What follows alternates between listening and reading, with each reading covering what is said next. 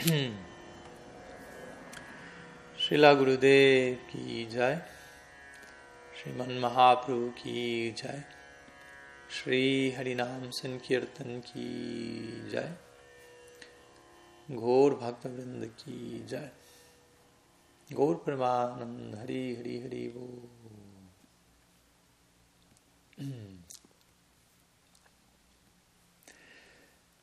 Muy buenos días a todos. Pranam desde Carolina del Norte. Unos últimos días más aquí antes de seguir viaje a Michigan. Y nos encontramos nuevamente, como todos los martes, reunidos para compartir Istagosti, para demostrar nuestro afecto por uno por el uno por el otro en la forma de exponer nuestro ser en la forma de preguntas, consultas, tópicos y desde ese lugar intentar seguir nutriendo nuestro valle. Así que sin más voy a comenzar con algunas de las primeras preguntas. La primera de ellas que quedó, nos quedó pendiente de la semana pasada, una pregunta hecha por Braja Hari Prabhu.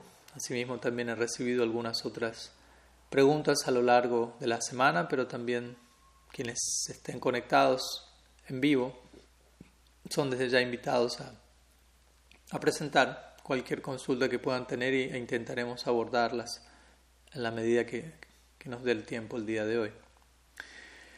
Braja Hari Prabhu desde Colombia menciona lo, consulta lo siguiente.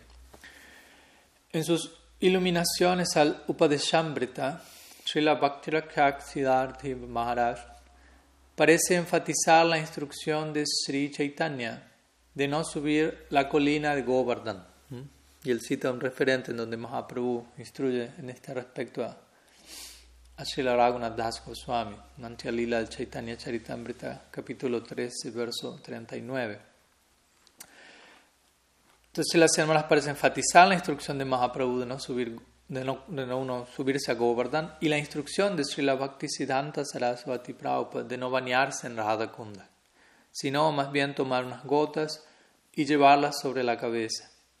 Se ha llegado a hablar de Shyama Kunda y Radha Kunda como los ojos de Giri Govardhan. ¿A qué se hace referencia cuando se habla de no subir a la colina de Govardhan? Otros Gaudiya Vaishnavas aprueban sumergirse completamente en Sri Radha Kunda. ¿Mm? Entonces, básicamente, esta es la pregunta. La voy a compartir por un momento, al menos la, parte final, ya que el comienzo es básicamente una introducción a ello. Entonces, por un lado tenemos uh, personalidades como Srila Siddhar Maharaj y la Prabhupada Bhaktisiddhanta, quienes en, sus, en su Vani, en sus enseñanzas, eh, han enfatizado en estas dos direcciones en relación a Giriraj, Govardhan y Shirada Kunda el no treparnos o el no, subirnos a, a, Giriraj y por otro lado eh, el no bañarnos en Radha Kunda en las palabras de Sila Bhaktisiddhanta Saraswati Thakur. Entonces existe esta conexión entre Radha Kunda, Kunda con Giriraj y la pregunta tiene que ver a qué, se hace referencia cuando nos referimos a no subirnos a Govardhan y a no bañarnos. En Radha Kunda y la pregunta también consulta si es que existen otros Gaudiya Vaishnavas que, que, aprueban sumergirse por completo en Radha Kunda.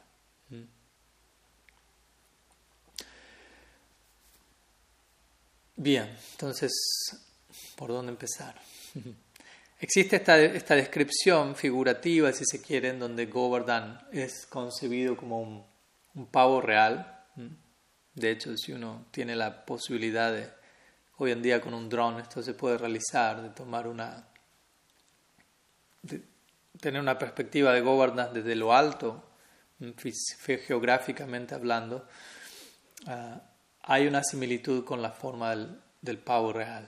Y en ese contexto Radha Kunda y Shyama Kunda son considerados los ojos de Giriraj. De vuelta, es una manera de, de concebir, de describir no, no, no, no en todo el sentido de la palabra, en la última, en la máxima aplicación literal. Uno tiene que necesariamente concebir todo esto. ¿no? Uno va, si no termina con ideas como que Radha Kunda es es la forma líquida de Sri Radha y, y, ese, y, y entonces es el, Prem de Sri Uno podría poéticamente conectarlo todo, ¿no?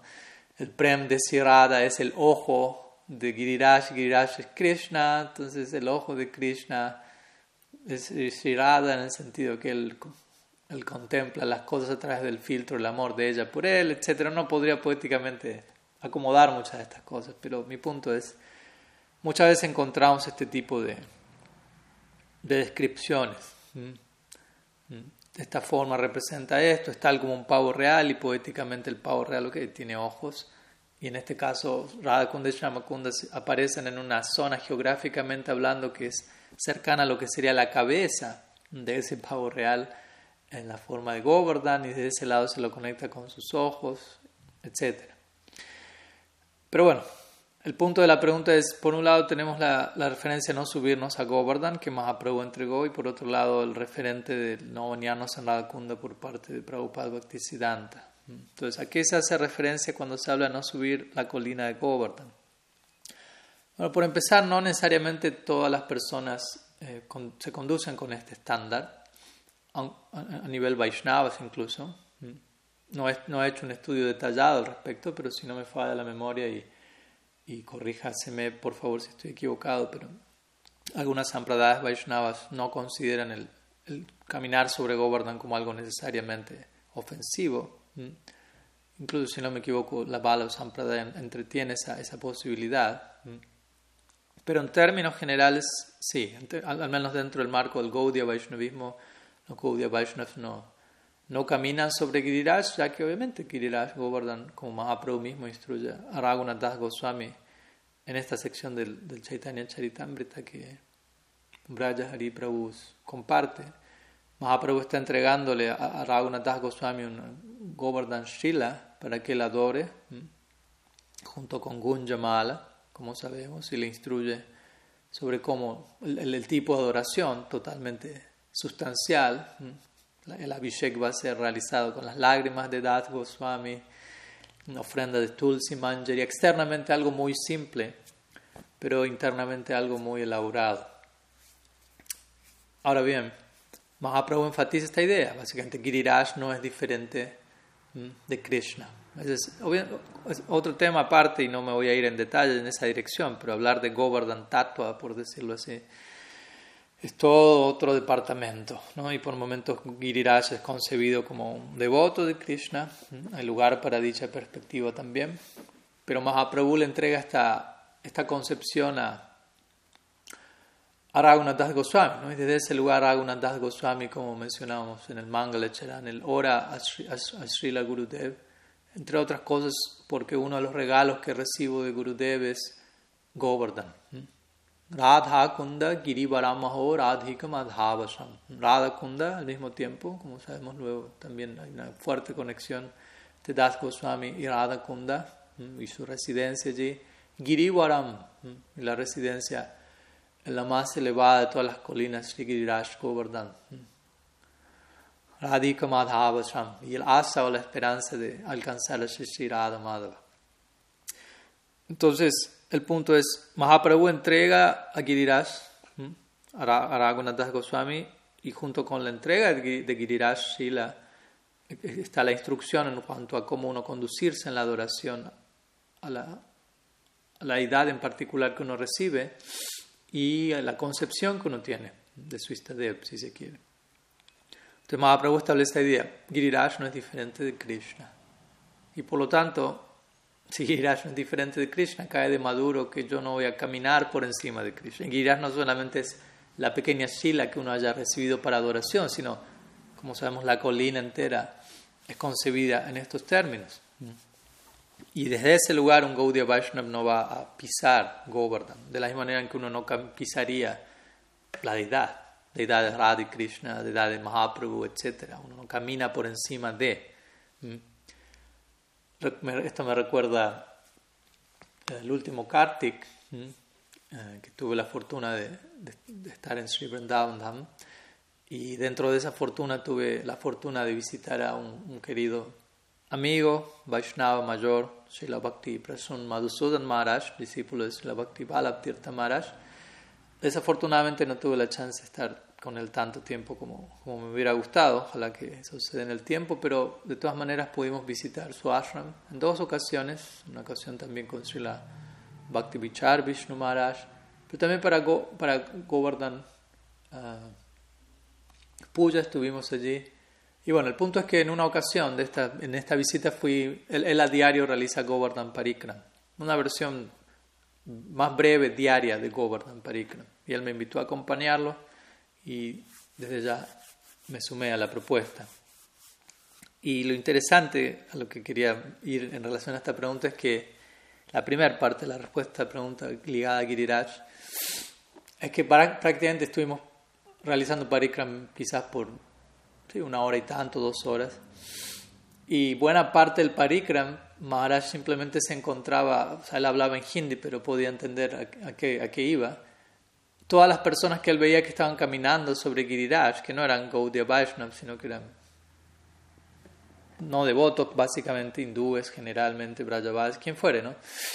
No Gaudiya Vaishnav me refiero necesariamente. Las personas que se encontraban arriba de Govardhan, que no eran muchas, pero vi algunas cada tanto, él les, él les mencionaba, ¿no? Giriraj no es diferente de Thakurji, Giriraj no es diferente de Bhagavan, tú vas a caminar sobre Bhagavan y le hacía una comparación con con Yamuna, con, con, toda una serie de personalidades venerables para nosotros. Y, yo veía como él era, era, para él un servicio, él reside en Govardhan, su ashram, Tirtha se encuentra a, los pies de Govardhan.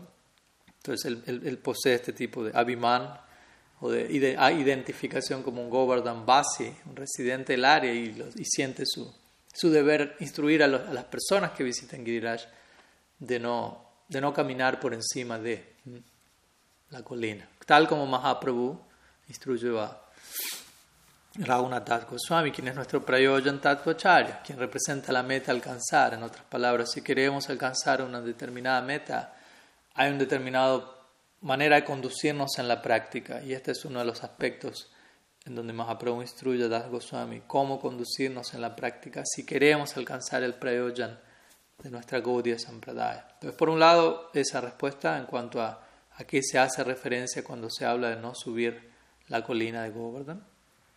Y por otro lado, la segunda parte de la pregunta se refiere a cuando Srila Prabhupada Bhaktisiddhanta y otros acharyas en su línea hablan acerca de idealmente no, no bañarnos, sumergirnos físicamente en la Kunda, sino más bien tomar unas gotas y llevarlas sobre la cabeza e incluso esto realizarlo de manera muy cuidadosa y reverencial, no solamente tomar una palma de agua y ya y tirarla por la cabeza y que muchas gotas caigan al suelo. De hecho, si uno presta atención, no va a ver que generalmente los sadhus que siguen este estándar van a tomar unas pocas gotas y ponerlas en su cabeza de tal forma que se aseguren que esas gotas caen sobre la cabeza y no que caen al suelo, etc. Desde ese lugar muchas veces también uh, diferentes sadhus, hay diferentes consideraciones y estándares, pero es válida esta consideración desde ya por ejemplo, durante la ceremonia de arte, cuando se ofrece argya o se ofrece agua y luego se comparte el agua, el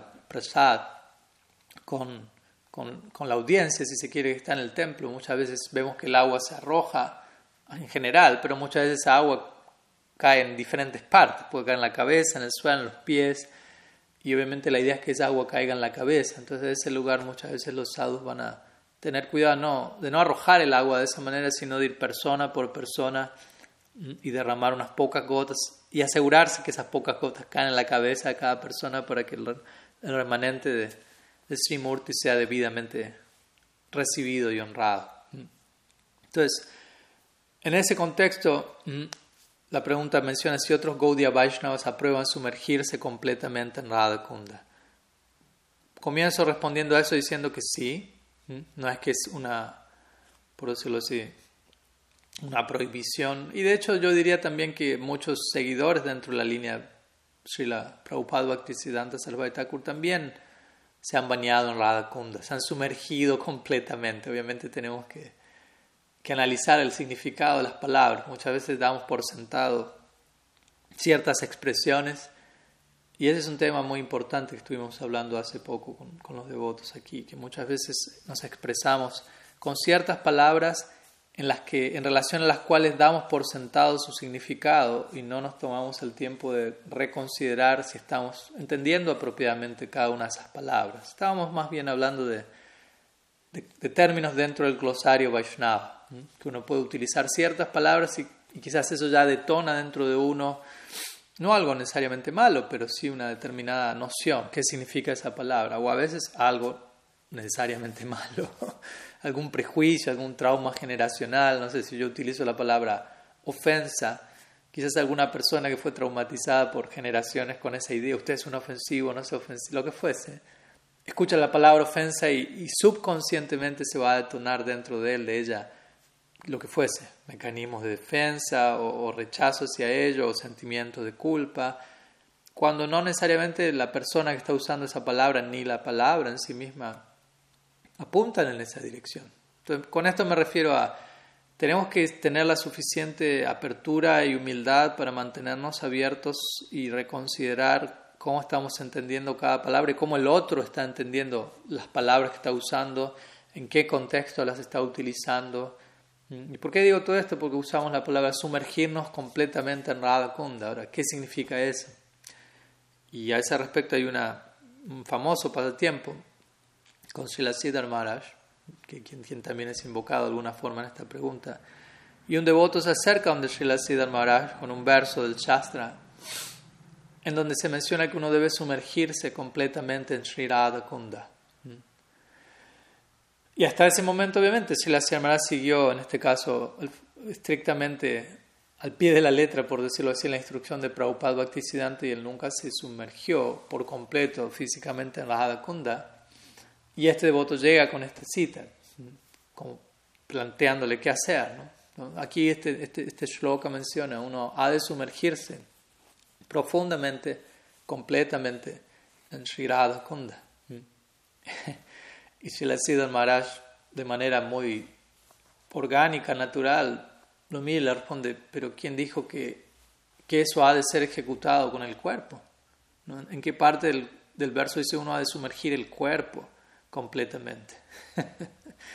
inmediatamente él interpretó, nuevamente leyó estas palabras, sumergirse por completo, sumergirse profundamente, en términos espirituales, en términos internos, porque por ahí la Adha Kunda no es simplemente agua, no es simplemente un lago, como decimos.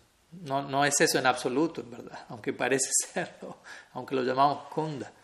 Verdad, como dijimos, Radha Kunda representa la esencia del prema líquido que Sri Radha posee por Sri Krishna. ¿Mm? Imagínense, lo más elevado de lo más elevado, desde ese lugar nuestros acharyas han establecido una y otra vez eh, la gloria de este sitio como el más excelso espacio dentro de toda la creación, básicamente.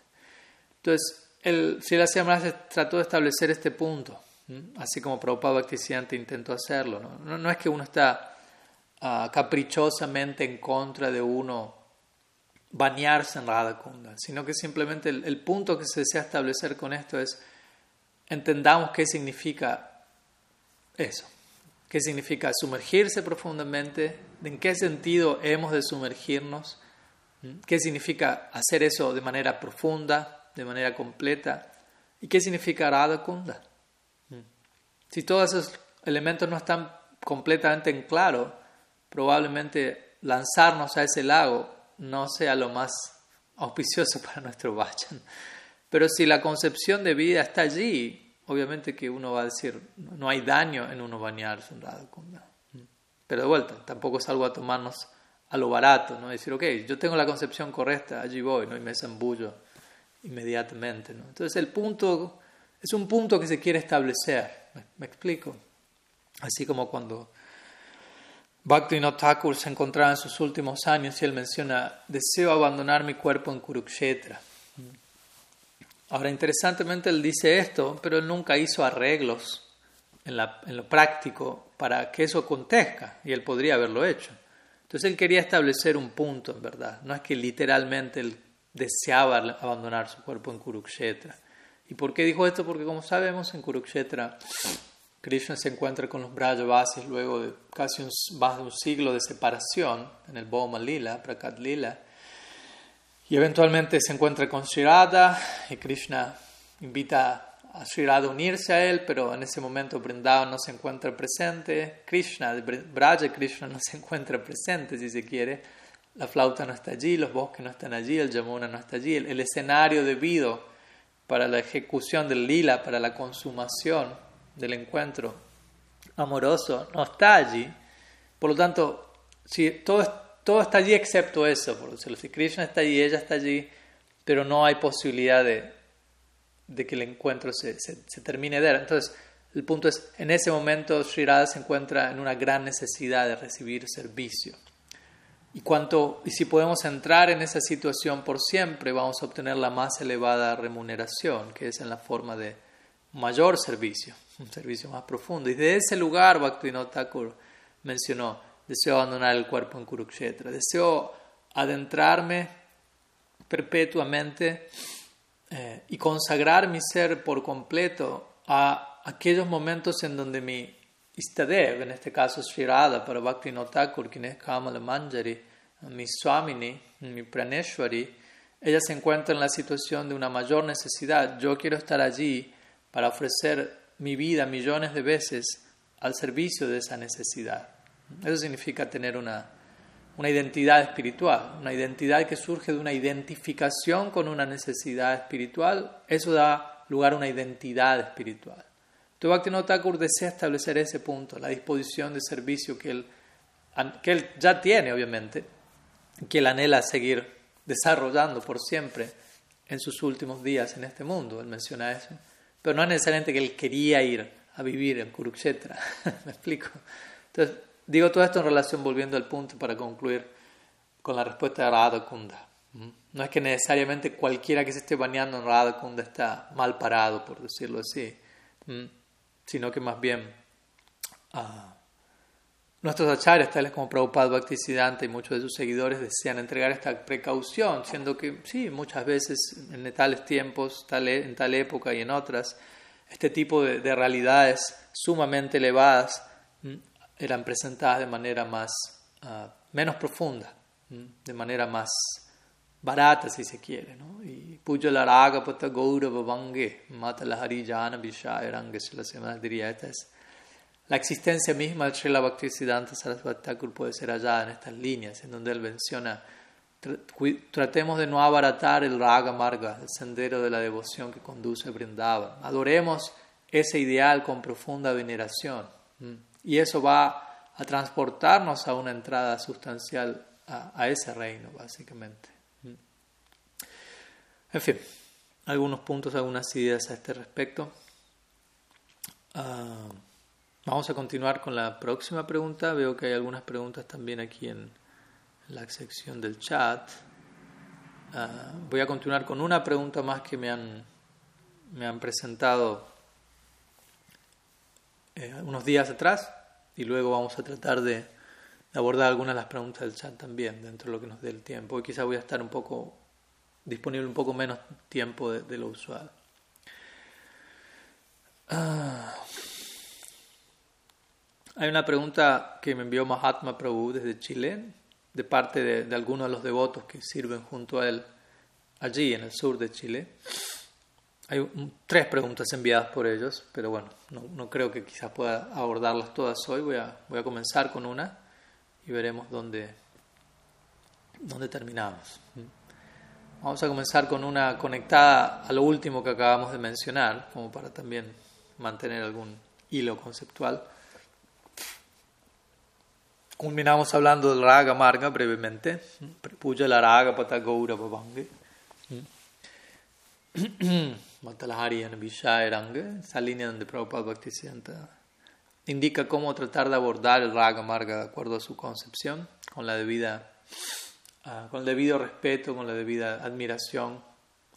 Entonces la pregunta dice, debido a ciertas herencias, y esto también está conectado a algunas de las cosas que dijimos hace un momento también, debido a ciertas uh, herencias preconcebidas, algunos Vaishnavas piensan, ah, perdón, estoy aquí viendo también para copiar el texto y que ustedes lo puedan tener. Dice así, voy a compartirlo en el chat primero y luego. A ver. Es un poco larga para compartirla acá al todo, pero voy a compartir una primera parte. Dice. Debido a herencias preconcebidas, algunos Vaishnavas piensan que en la medida que uno practica Vaidhi Bhakti intensamente, por hacerlo uno desarrolla Raga Nuga Bhakti. Maharaj nos podría orientar al respecto. ¿Cuál es la visión de Srila Tripurari Maharaj? Mm. Bien, vamos a intentar decir algo al respecto. ¿Es una pregunta clásica o es un, una, una, situación clásica que se da, o más bien diría yo una confusión que más de una vez se ha dado entre distintos devotos y que persiste hasta el día de la fecha, lamentablemente, en algunos círculos. ¿Y cuál es esa confusión? Obviamente hay también formas de explicar eso de manera matizada y vamos a intentar hacerlo en cierta medida. Ya esto ha sido hecho bastante para aquellos que quieran luego referirse a un estudio más detallado en, en el Raga Varma Chandrika. Entre otras obras, obviamente en el Bhakti Rasamrita Sindhu de Rupa Goswami, pero también en el Raga Varma Chandrika de Vishwanath Chakravarti Thakur, que está basado obviamente en el Bhakti Rasamrita Sindhu. Hemos hecho un estudio tanto en inglés, pero también en el español, del Raga Varma Chandrika, para aquellos que quieran luego referirse a una versión más expandida de la respuesta. Entonces sí, algunos Vaishnavas consideran que uno puede comenzar o uno, uno debe comenzar practicando Vaidhi Bhakti y en la medida que uno practique ese Vaidhi Bhakti correctamente o intensamente, como aquí dice la pregunta, eventualmente uno desarrolla Raga Nuga Bhakti. Entonces la pregunta simplemente solicita un poco de orientación al respecto, igual la visión de Sela Tripurari Maharaj. Obviamente lo que responda voy a intentar representar la visión de mi Guru Maharaj, pero también diría, más que preguntar cuál es la visión de tal o tal sadhu, es cuál es la conclusión del Shastra al respecto, ya que un sadhu se, se, supone que está basando su enseñanza en base a, lo que Shastra, lo que el Shastra menciona. Shabde parecha nishnatam. El Bhagavatam dice cuando se define las, se definen las, las, cualidades de Sri Guru, una de ellas es Sabde Nishnatam, que significa Sri Guru es experto en el Shastra y lo que sea que dice, sus acciones, sus enseñanzas, han de estar sustanciadas por, por, la revelación escritural. Entonces, nuevamente, algunos acharyas o algún devoto practica, tenemos Guru, Shastra y. Ese es otro tema sobre el cual también vamos a estar hablando pronto en Michigan, la próxima visita. Muchas veces se habla de Guru, Shastra y como una especie de triángulo. Guru, Shastra, Sadhu, un triángulo en el cual uh, nos basamos para recibir conocimiento autorizado, digamos así. Pero también la pregunta puede surgir, bueno, ¿es alguno de los tres más importante que el otro? ¿O son los tres igual de importantes o en un sentido uno depende del otro en un caso y otro depende del otro en otro caso? Y igual es un tema extenso, no voy a irme en esa dirección, pero lo que querría ir es que en última instancia a la hora de establecer eh, nuestra doctrina, hay un canon escritural y, los elementos doctrinales han de ser establecidos en base al Shastra. Y Shastra para nosotros básicamente significa Srimad Bhagavatam, por empezar, que, es la, evidencia escritural máxima para los Gaudiya Vaishnavas, eso fue establecido por Srila Jiva Goswami muy claramente en su Tattva Sandarbha.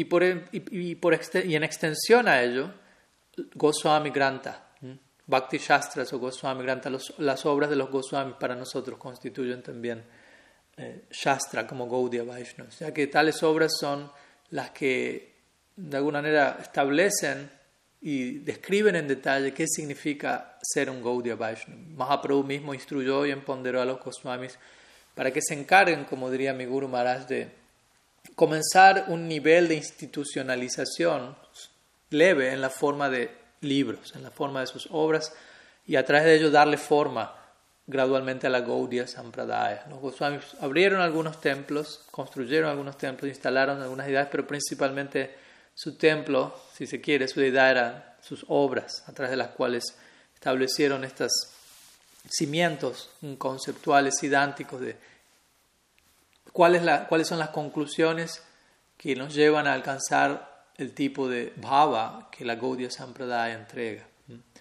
Entonces, Digo todo esto nuevamente porque considero es un punto importante a la hora de, concluir acerca de un tema o de conocer cuál es la conclusión de un tema. Tenemos que tener, existe lo que menciono en, mi libro, en la introducción, en el primer capítulo de mi libro.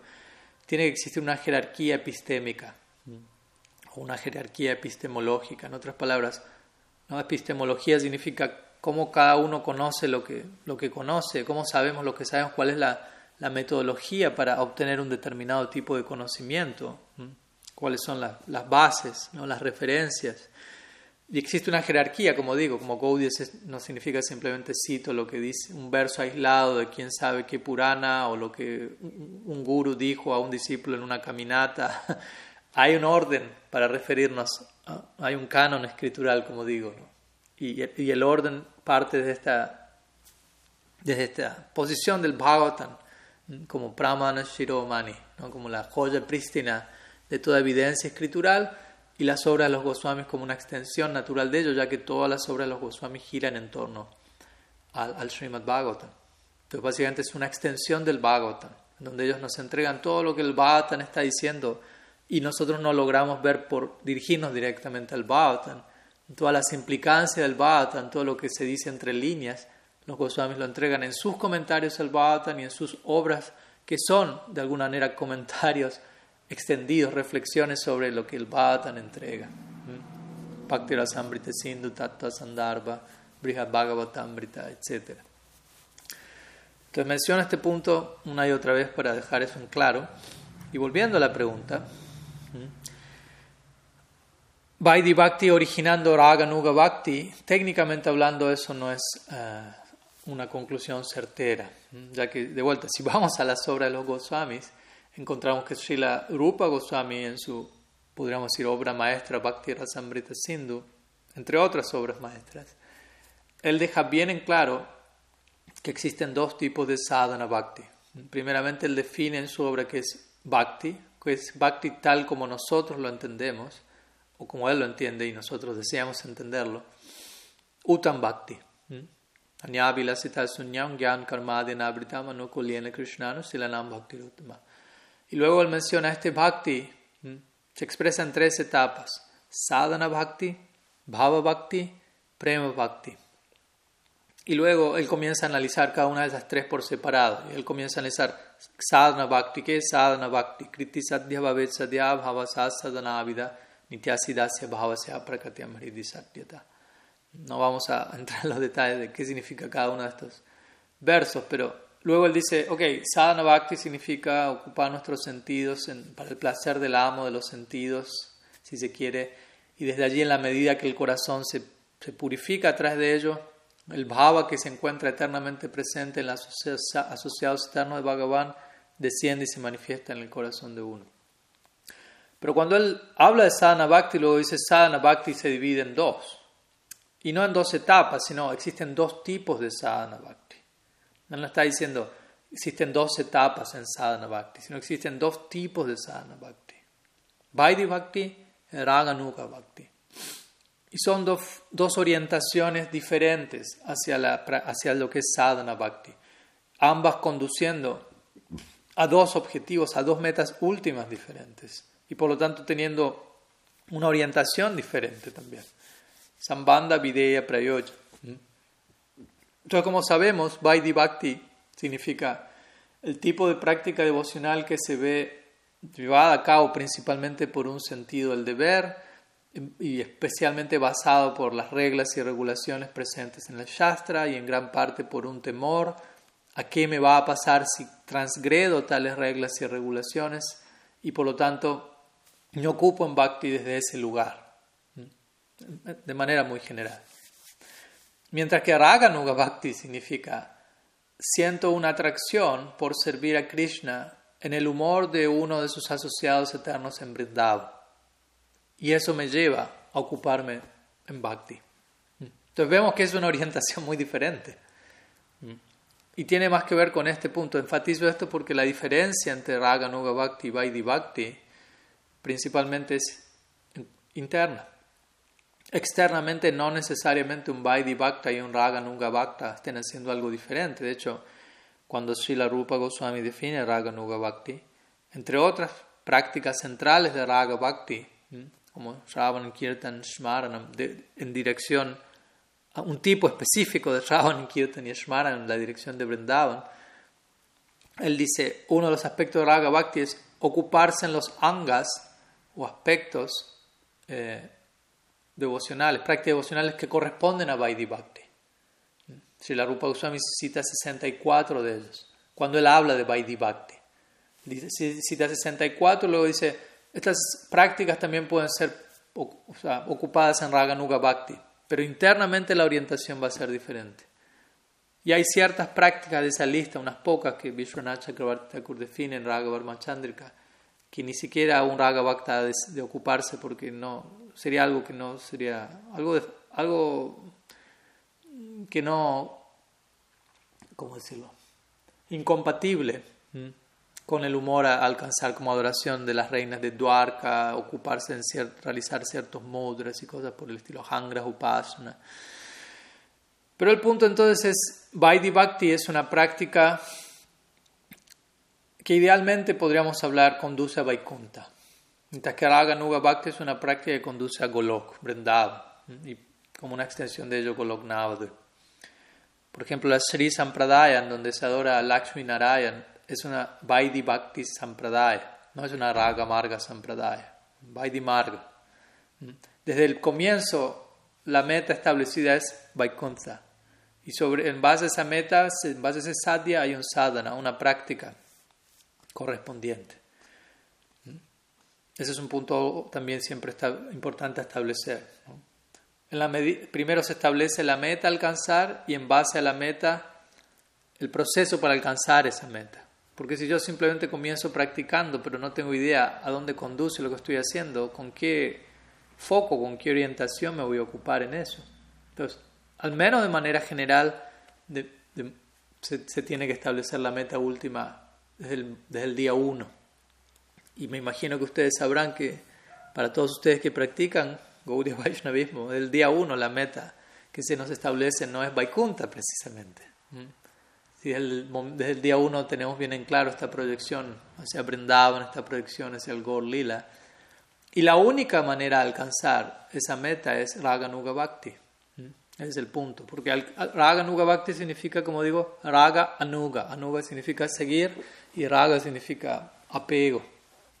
Entonces, seguir el apego, seguir el, con apego, el apego que existe presente en uno de los asociados eternos de Bhagavan en Vrindavan, con quienes yo deseo, bajo, bajo la guía de quienes yo deseo ofrecer servicio en la eternidad allí.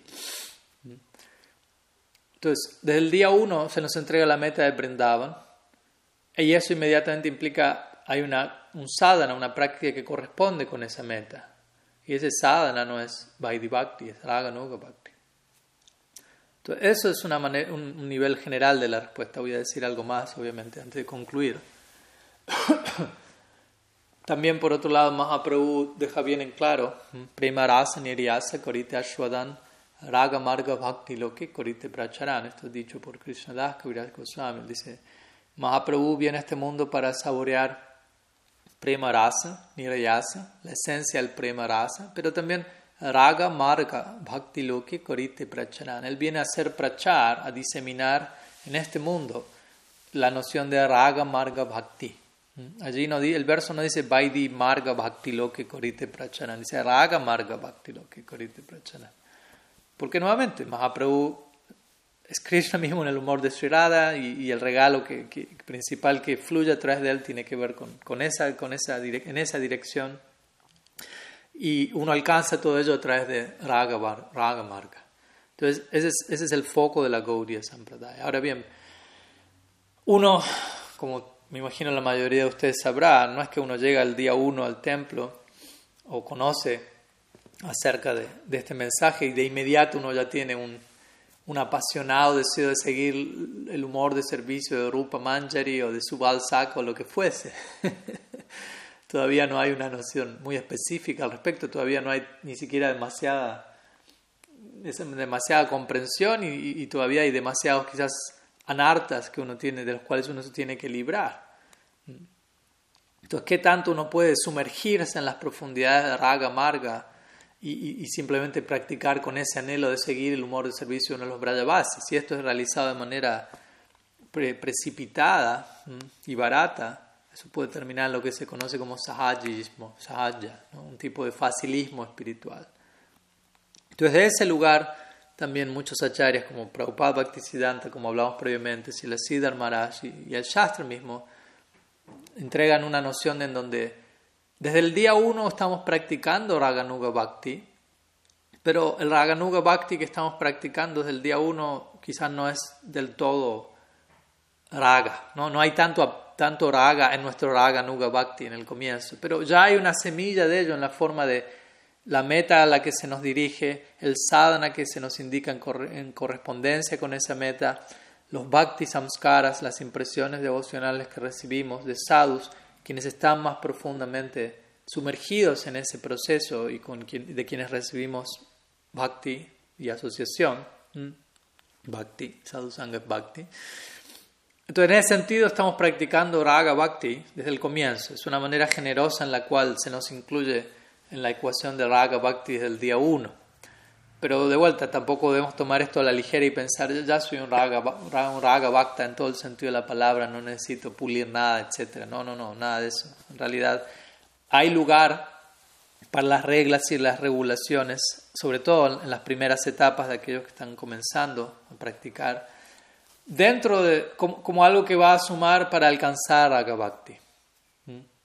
Después, obviamente, en el paso, de, en la medida en que, el, proceso avanza, uno va a sentir ya no hay necesidad de ello, en un sentido, ¿no? No es que no hay necesidad de que voy a romper todas las reglas, sino que no hay necesidad de que mi práctica se vea principalmente motivada por el sentido del deber, sino que el afecto, el apego, la atracción que surge va a ser tan poderosa que todo lo demás va, va, va a seguir allí, pero no como un factor central, factor motivacional central.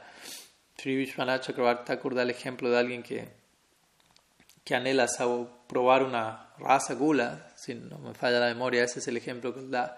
Un dulce hecho de leche, básicamente. Y él anhela eso. Y cuando él indaga cómo, cómo, cómo, uno, cómo uno logra probar una raza gula, Primero hay que prepararla. ¿Y cómo la preparo? Hay que conseguir leche. Bueno, para conseguir leche tengo que conseguir una vaca.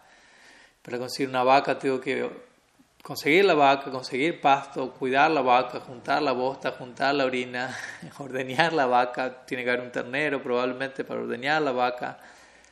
hay toda una serie de cosas que aparentemente no tienen nada que ver con probar una raza gula. ¿no? Tiene más que ver con reglas y regulaciones, por decirlo así. Hacer esto, hacer esto. Pero en la mente de esa persona, el propósito es, voy a probar la raza gula, quiero probar la raza gula. Entonces, en el marco de querer, de tener ese deseo, ese anhelo, esa persona sigue toda esta serie de procedimientos que aparentemente no tienen nada que ver, pero que culminan en probar la raza gula. Eventualmente la leche llega y obviamente se procesa y se mezcla con otros ingredientes, raza gula está allí. Entonces, de la misma manera, la idea es, alguien tiene el anhelo por Raga Bhakti, que se recibe de vuelta en la asociación. Y aunque el anhelo incluso no sea tan poderoso aún, uno va a aceptar seguir ciertas reglas y regulaciones en el marco de saber esto me está ayudando a eventualmente obtener este objeto de mi anhelo. Pero obviamente uno tiene que seguir estas reglas y regulaciones de manera tal que eso ocurra, no de una forma mecánica, pensando que mágicamente, no sé, sigo las reglas de manera mecanizada por completo y algún día me despierto y soy una persona completamente espontánea y apasionada por Braja Bhakti. No, no, tampoco es así. Aquí estoy dando una respuesta muy general. Después cada caso específico, cómo todo eso se va dando, eso, eso requiere la guía experta de, de Sri Guru y, otros Vaishnavas para, y la sinceridad de parte de uno, obviamente, para uno ir transitando todas las, las posibilidades dentro de ese camino. ¿no? Y una cosa más que deseo comentar al respecto es en relación a este rol de Vaidhi Bhakti en relación a Raganuga Bhakti, es el concepto que Srila Jiva Goswami entrega en el Bhakti Sandarbha, que también luego Krishnadas Kaviraj Goswami repite, que es Jata, Ajata Ruchi Raganuga Sadhana Bhakti. Porque tenemos de vuelta Raga Nuga Sadhana Bhakti, pero también existe el concepto de Ajata Ruchi. Ajata Ruchi significa, Ruchi significa gusto, Ajata significa no nacido aún. Entonces, Ajata Ruchi Raganuga Sadhana Bhakti se refiere a la práctica de Raganuga Bhakti, en donde el gusto aún no ha nacido, en donde, de vuelta, en un sentido central, hay cierto gusto, si no uno no estaría practicando, hay, hay una fe, hay una convicción, hay cierto nivel de atracción, pero gusto propiamente dicho, ¿eh? en donde el gusto es el elemento central que conduce mi vayan, eso todavía no ha surgido. Pero todavía, pero no, no deja de ser una etapa de Raganuga Bhakti, como mencionamos, ¿no? que suele estar relacionado a la, a la etapa inicial. Aún no ha surgido, todavía tengo gustos por cosas que no debería tener gusto, por decirlo así. Necesito purificarme de todo ello en el marco de mi sadhana y preparar más y más mi corazón para, de tal manera que eventualmente se, se incremente en mí la atracción, en una atracción más específica. En un comienzo la atracción es más general. Ok, Brindavan, el ideal de Brindavan, el ideal de Navadvip. Pero luego dentro de Brindavan, ¿en qué dirección? Hay una atracción y esto no es algo de vuelta, barato. Laulyam. Chaitanya Charitamrita Rupa Goswami dice en su uh, Padyavali, si no me falla la memoria. Tatra laulyam api kalamulyam. Krishna bhakti, bhakti rasa bhavitamati kriyatam yadi. Tatra kalamulyam janmakoti sukritar nalagate. El precio a pagar para obtener el tipo de amor que caracteriza a Raga Marga es laulyam. Únicamente, esa es la única moneda que se maneja en ese mercado. El laulyam o lobha significa codicia. Entonces uno tiene que codiciar ese logro. O sea, como saben, cuando alguien codicia algo, no importa nada excepto conseguir eso que codicio. Pero obviamente en qué medida uno tiene esa codicia en un comienzo.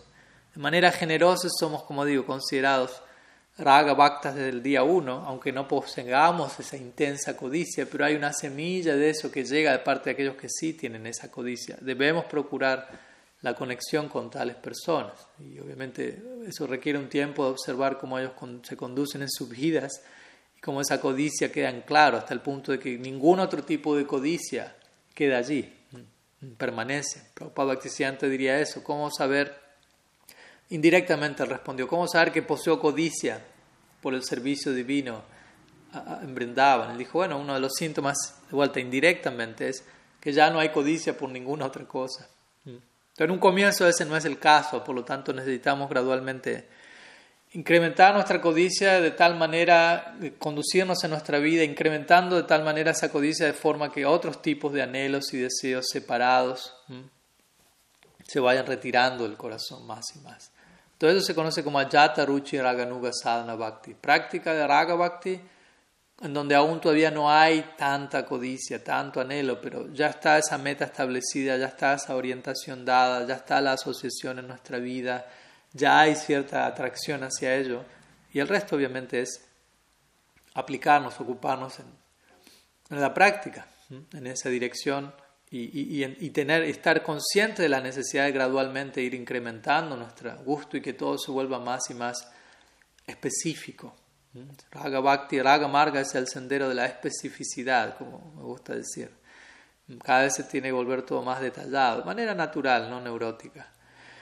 Entonces, de ese lugar, esa sería la conexión Vaidhi Bhakti, Raganuga Bhakti. Y algo interesante es que muchas veces este Ajata Ruchi, Raganuga Sadhana Bhakti, que Jiva Goswami menciona, muchas veces muchos de nuestros acharyas se refiere a ese tipo de Raganuga Bhakti como Vaidhi Bhakti. Acharyas como Bhakti Notakur, Prabhupada Bhakti Siddhanta, etc la Prabhupada, ellos, muchas veces cuando ellos hablan de Vaidhi Bhakti, ellos en realidad están hablando de Ajata Ruchi Raganuga Sadhana Bhakti. Ellos no están hablando de Vaidhi Bhakti que conduce a Vaikunta, por decirlo de alguna manera. ¿no? están hablando de un tipo de Raga Bhakti inicial, en donde de vuelta hay un cierto predominio de, de reglas, regulaciones debido a nuestra falta de Ruchi, Ajata Ruchi Raganuga Sadhana Bhakti. Pero eso no es el mismo Vaidhi Bhakti me explico, que el Vaidhi Bhakti de alguien de la, de la Siri Sampradaya o agrupaciones similares. Entonces, en fin, algunas ideas que quería compartir hoy sobre este tema. Y veo que hay algunas preguntas aquí. Pero para serles honesto, hoy estoy con algunas ocupaciones que me llevan a no poderme extender más de lo que lo he hecho hasta ahora, que todavía no he terminado ni siquiera una hora, pero casi una hora. Por lo que les querría pedir a los que me, han hecho preguntas, Gorgadadar, Prabhu, Amrita Maya, Amrita Mai, perdón, Dasi, si podrían reservar la pregunta y o mejor aún enviármela por mensaje privado eh, en estos días. Y el próximo martes, la próxima semana, estaremos abordando esas preguntas, así como otras que también, de hecho, me quedaron pendientes de las que, las que se me envió durante la semana. Así que les pido disculpas por eh, hoy estar compartir de manera un poco más breve que lo usual, pero estoy en unos últimos días aquí, también tengo que, cerrar algunas cositas, así que les pido, les pido ese permiso para retirarme hoy, poner aquí a, a descansar nuestro Harikata, esperando que de todas maneras lo que hayamos compartido haya tenido algún propósito. Shila Gurudev ki jai, Sriman Mahaprabhu ki jai, Sri Harinam Sankirtan ki jai, Gaur Bhakta Vrinda ki jai, Gaur Preman Hari Hari Bo.